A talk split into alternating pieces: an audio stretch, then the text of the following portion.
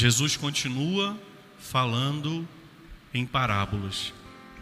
Há dois domingos atrás, Jesus contou a parábola. Alguém lembra? Há dois domingos atrás. Eita, Padre. Quer me apertar? Meu pai que falava assim quando a gente fazia pergunta difícil: Quer me apertar? Há dois domingos atrás, Jesus contou a parábola daqueles dois filhos, lembram? Filho, vai trabalhar, deixa comigo. E não foi. Não vou coisa alguma. E foi. Lembram? Lembram? Se a gente puxar bem na memória, a gente lembra. Domingo passado, ô oh, gente, pelo amor de Deus. Jesus contou outra parábola domingo, lembra qual foi? Dos vinhateiros. Lembra?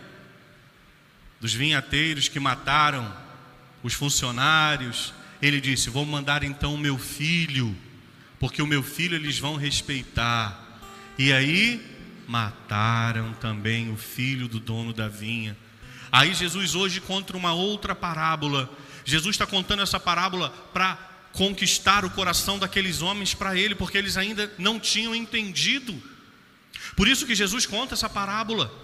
O pai, o rei, prepara a festa do seu filho, a festa de casamento, as bodas do cordeiro, as núpcias do cordeiro, aquilo que nós vamos ler lá no livro do Apocalipse. Então, essa festa aqui de casamento, meu povo, é o céu, e o céu já está pronto, ele não convida, olha que interessante. Ele diz assim: ó, vai lá e manda dizer: os bois já foram cevados e já estão preparados, já está tudo pronto. Vocês estão entendendo? O céu já, já é uma realidade. O convite que o Senhor faz a cada um de nós é uma realidade. Ele não vai preparar o céu, ele não vai criar o céu. O céu é uma realidade pronta. Então ele manda chamar os convidados. Isso aqui é a história da salvação. Mas os convidados, aquele povo a quem Jesus foi, não aceitou. Então ele manda chamar outros e aí também não aceitam. Até que ele diz: Ó, oh, sai pela rua, sai chamando todo mundo, convida todo mundo que você encontrar, bons e maus. O que, que, que, que o, o, o, o rei, o, o pai do noivo está dizendo aqui? A festa de casamento do meu filho é para todo Estão dormindo, sabe o que, que é? Comer um mocotó hoje, uma feijoada, aí pesou agora no estômago, e seis horas, padre, é hora da, da cestazinha, né? Aqui ele está dizendo: convida todo mundo que você encontrar, a festa de casamento do meu filho é para todo mundo, bons e.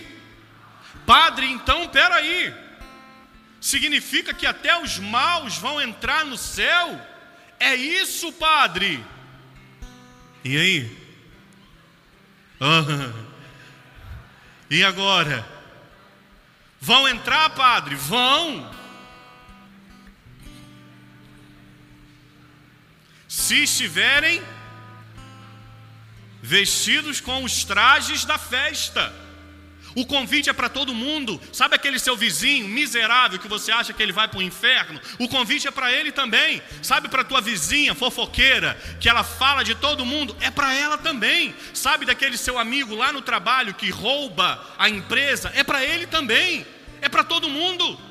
O convite é para todos. Vai, saiam pelas ruas e convide a todos. O, escuta o que o padre vai dizer: o céu é para todo mundo. Mas calma aí, não corta essa pregação não que se deixar só até aqui, parece que eu estou falando besteira. Mas aí o, o pai do noivo, quando chegou na festa, ele viu que todo mundo estava com as roupas da festa, só tinha um. Ah, merece até uma salva de palmas, vamos aplaudi-la, por favor. Merece. Parabéns. Só tinha um que não estava com a roupa da festa. É verdade. Esse umzinho foi que não se converteu. Isso é bonito. Opa, está falando que o homem que não se converteu é bonito? Não! Chamou todo mundo, bons e maus. Vocês estão entendendo?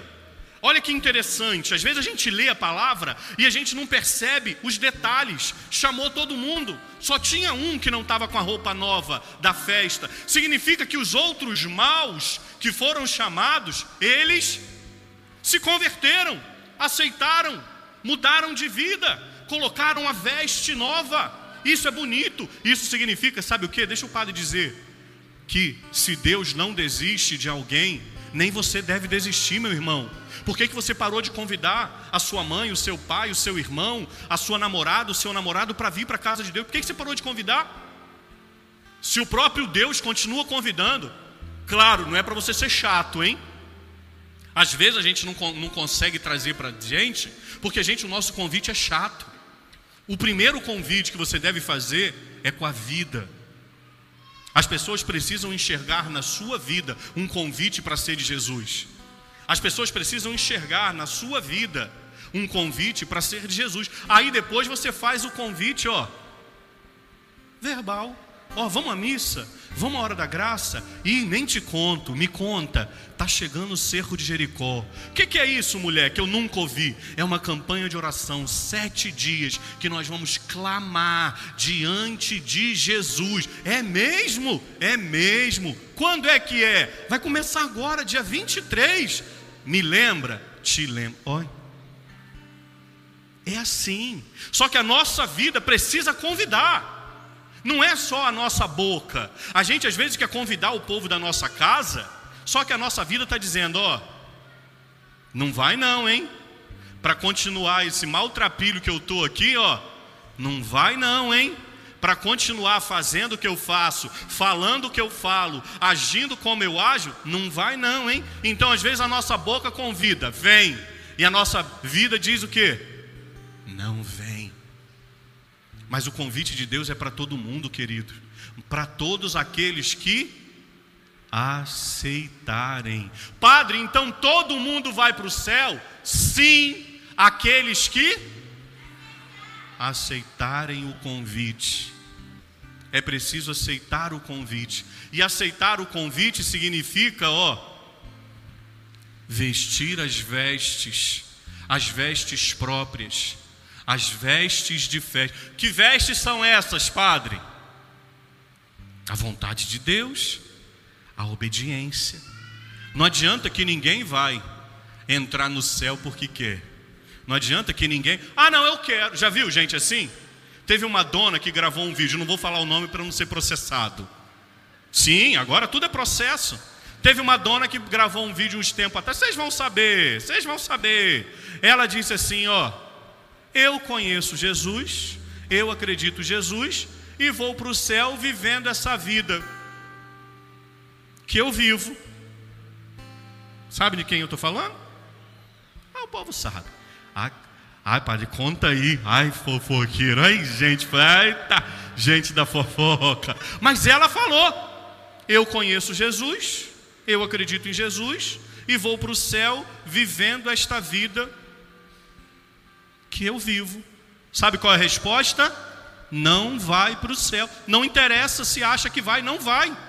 Não há. O, o, o rapazinho aqui que estava com a roupa estranha, ele achou que ia entrar na festa. Quando o dono da festa vai falar assim: opa, que roupa é essa? Você não está preparado, essa roupa não. Tira ele daqui.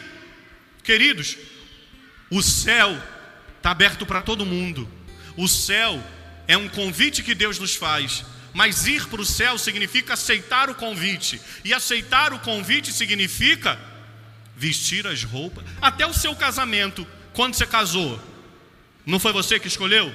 Sim, recebe lá madrinhas, não é assim? Cor da roupa das madrinhas. Quem que escolheu? O casal.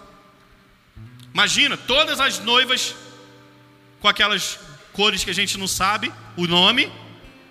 Aí chega uma lá, fala uma cor difícil, de, casa, de, de uma cor difícil. Hã? Fuxa. Fuça. Fuxa.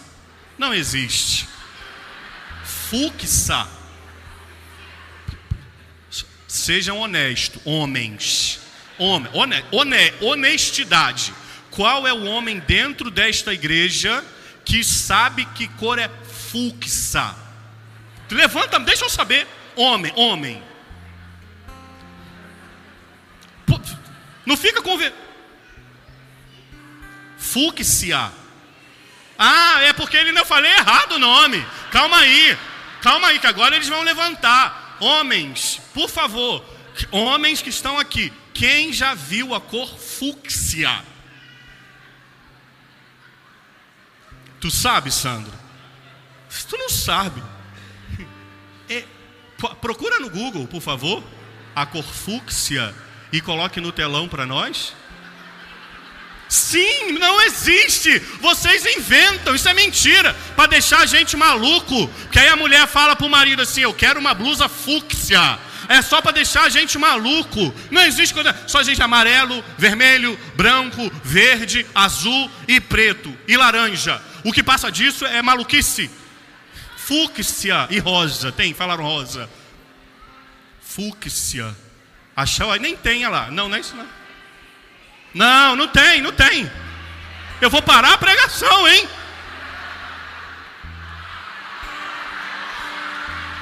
Não, vá, para. Homens, homens, homens, homens. Que cor é essa? É rosa, gente. Vocês estão maluca, pelo amor de Deus. Eu vou parar a pregação. Isso é rosa em qualquer lugar, em qualquer lugar do mundo que a gente chegar e falar que rosa é, que rosa é essa aqui, que é?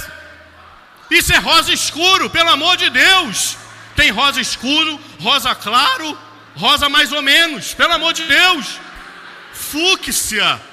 Eu achei que eu era fúcsia. Eu achei que eu era graduado porque eu conhecia Marsala. Já viram Marsala? É vinho, é vinho, é, é aquela cor ali, meu irmão, da sua camisa. Eu vou te apontar, você vai ficar vergonhadíssimo, né? Se qualquer pessoa no mundo falar que cor é a sua camisa, é vinho.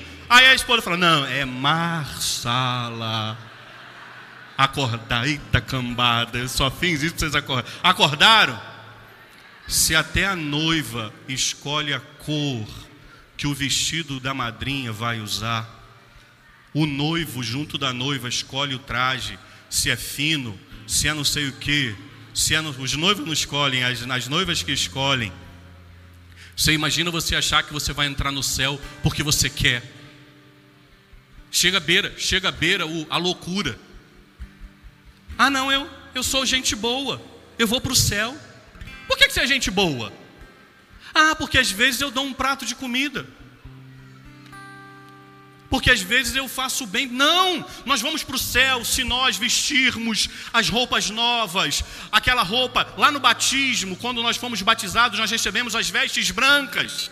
Lá no Apocalipse diz: quem são eles? São aqueles que foram lavados e alvejados no sangue do Cordeiro. Nós só vamos entrar no céu se nós fizermos a vontade do Pai. Se a gente, ó, obedecer os mandamentos, participar da Santa Missa, se confessar, comungar, viver os sacramentos, é isso. Não vai entrar no céu porque quer, não vai, não vai. Tem gente que está lutando a vida para entrar numa faculdade X ou Y. Imagina, chego lá, Vim aqui fazer minha inscrição. Qual a sua inscrição? Ah, não, vim fazer aqui minha inscrição. É, acho que o curso, um dos cursos mais concorridos. Vim fazer minha inscrição aqui para medicina. Ué, mas você fez o Enem? Sua nota de corte é alta? Você tirou quanto na redação? Não, não, eu, eu tenho muita vontade de ser médico. Faz a minha inscrição aí, por favor. Vão olhar para a cara do, do, do candidato e vão dizer o quê? Tá maluco. Está desequilibrado. Não vai entrar, não adianta. Para você fazer medicina, você precisa fazer a sua inscrição no Enem, fazer a prova, tirar uma nota muito boa que te gabarite a entrar na faculdade. Ponto final. Se até para entrar numa faculdade a gente precisa disso, você acha que vai entrar no céu porque você se sente bonzinho. Porque teve um dia que você ficou com seu coração acalentado porque você ajudou um irmão necessitado. Ah, padre, mas isso não é bom? É bom, é incrível. Mas só isso não vai nos colocar no céu, queridos. Nós precisamos nos preparar. E nós só vamos vestir as vestes novas se nós obedecermos à vontade de Deus. Como no domingo passado, o Evangelho. O dono da vinha já tinha preparado tudo. O que, que os vinhateiros tinham que fazer? Plantar, colher e dar a parte que era do dono. Eles não quiseram. A vinha é nossa. Não, não é. Não é sua. E muitas vezes a gente briga com Deus porque acha que Deus ainda não está fazendo a nossa vontade. Catolicismo não é Deus fazer a nossa vontade. Escuta o que o padre vai te dizer. Aqui nos difere de todo e qualquer outro tipo de religião. Catolicismo não é Deus fazer a nossa vontade. Catolicismo é nós nos inclinarmos e fazermos a vontade de Deus. Ponto final. E a gente não entende isso. Não. Eu sou muito bom, eu rezo todo dia, eu dou o dízimo, eu dou oferta, eu ajudo o irmão necessitado.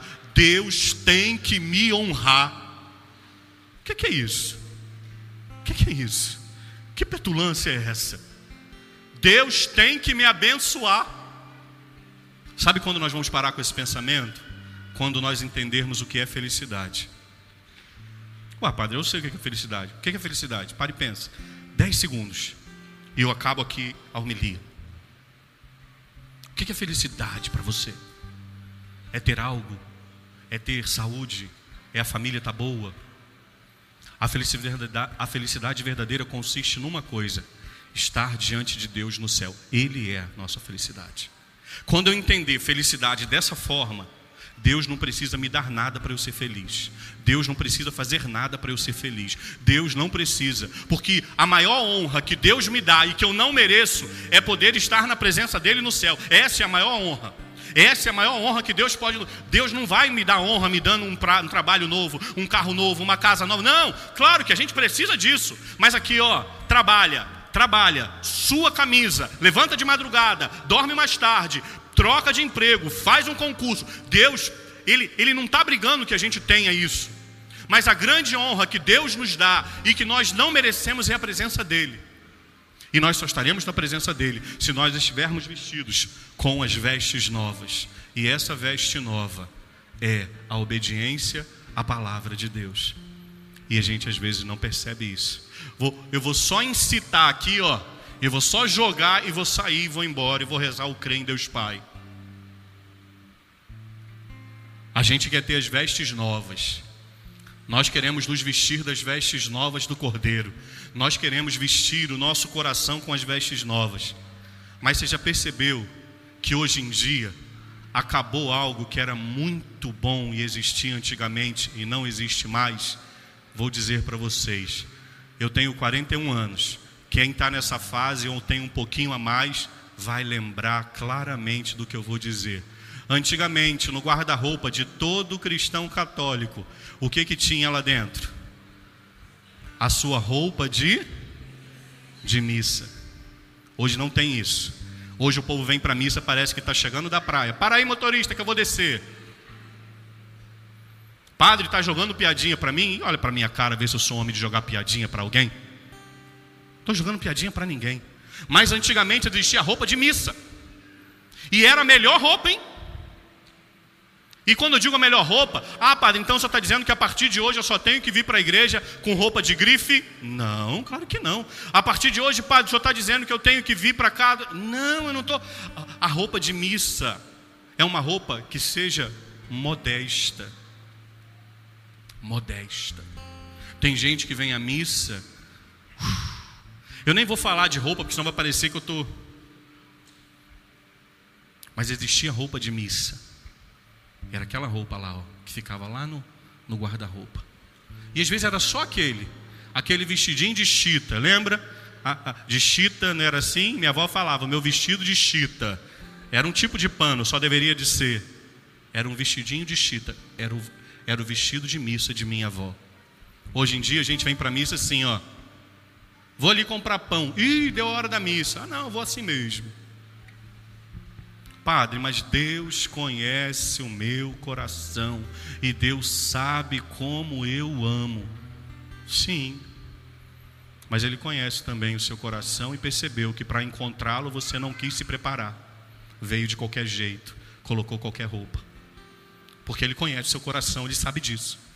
Porque se você fosse depois da missa encontrar alguém no shopping para comer na praça de alimentação, você não viria, talvez, como muitas vezes a gente vem. Padre, senhor está mandando? Não estou, pelo amor de Deus, em nome de Jesus. Eu estou falando, eu estou te convidando a olhar para você.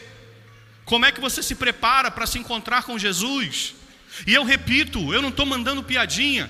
Eu voltei para a igreja no dia 24 de dezembro. E tem gente que nem era nascida. De 1996, faz muito tempo.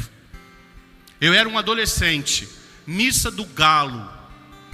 Eu disse para minha mãe: "Mãe, passa minha roupa porque eu vou para missa". A minha mãe fez assim: "O quê? Você para missa?" Eu falei: "Mãe, eu vou para missa". E eu me recordo naquele dia a roupa que eu fui para missa, uma bermuda jeans, uma malha cinza e um chinelo. Foi o jeito que eu fui para missa.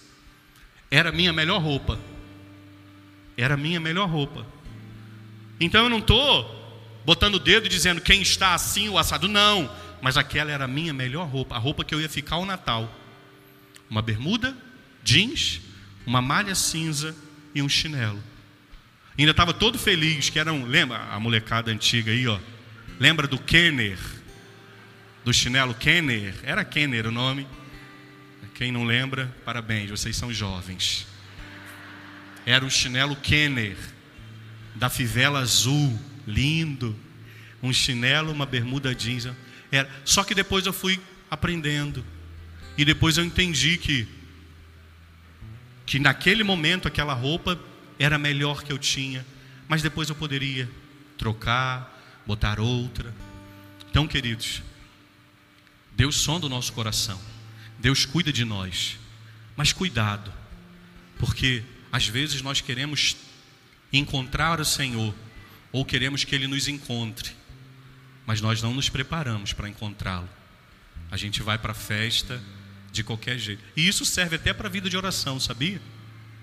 A vida de oração é o lugar do encontro. E aí a gente encontra Jesus assim, ó. Às vezes quando eu vou dormir, eu não tenho vergonha de dizer, ou melhor, tenho, mas eu vou dizer. Às vezes eu estou tão cansado que eu rezo assim, ó. Aí quando eu deito eu falo, o que, que você está fazendo, Júlio? Eu tenho essas coisas de falar comigo. Eu... O que, que você está fazendo, Júlio? Você está maluco? Olha como que você rezou. Nem, nem com, com seu coleguinha você falaria desse jeito. Assim, ó.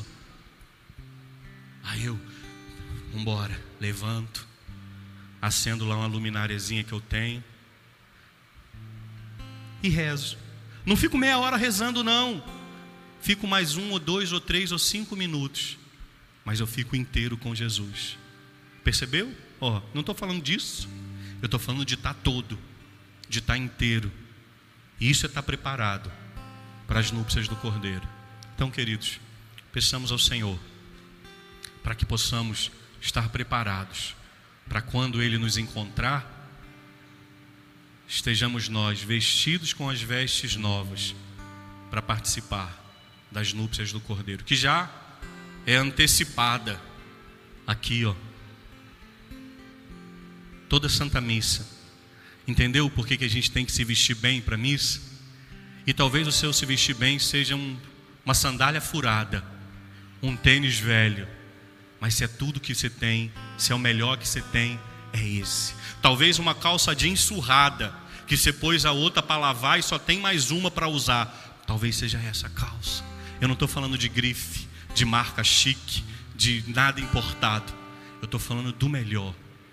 E padre, mas as pessoas vão olhar e vão. Eu não estou pouco me importando, mas é o melhor. Eu estava de chinelo, uma bermuda e uma camiseta. Era o melhor que eu tinha. Depois eu entendi que eu precisava colocar uma calça comprida. Depois eu entendi que eu precisava colocar um tênis. Depois eu entendi. Mas naquela hora, eu tenho certeza que o Senhor abriu os braços e disse: Que bom que você voltou, meu filho. Estava muito tempo longe de mim, da minha casa. Então, nos preparemos para encontrar o Senhor lá, mas vamos também nos preparar para encontrá-lo em cada Eucaristia. Vamos tomar cuidado, vamos nos preparar, não só o coração, mas também o nosso corpo, para que estejamos dignos. Louvado seja nosso Senhor Jesus Cristo.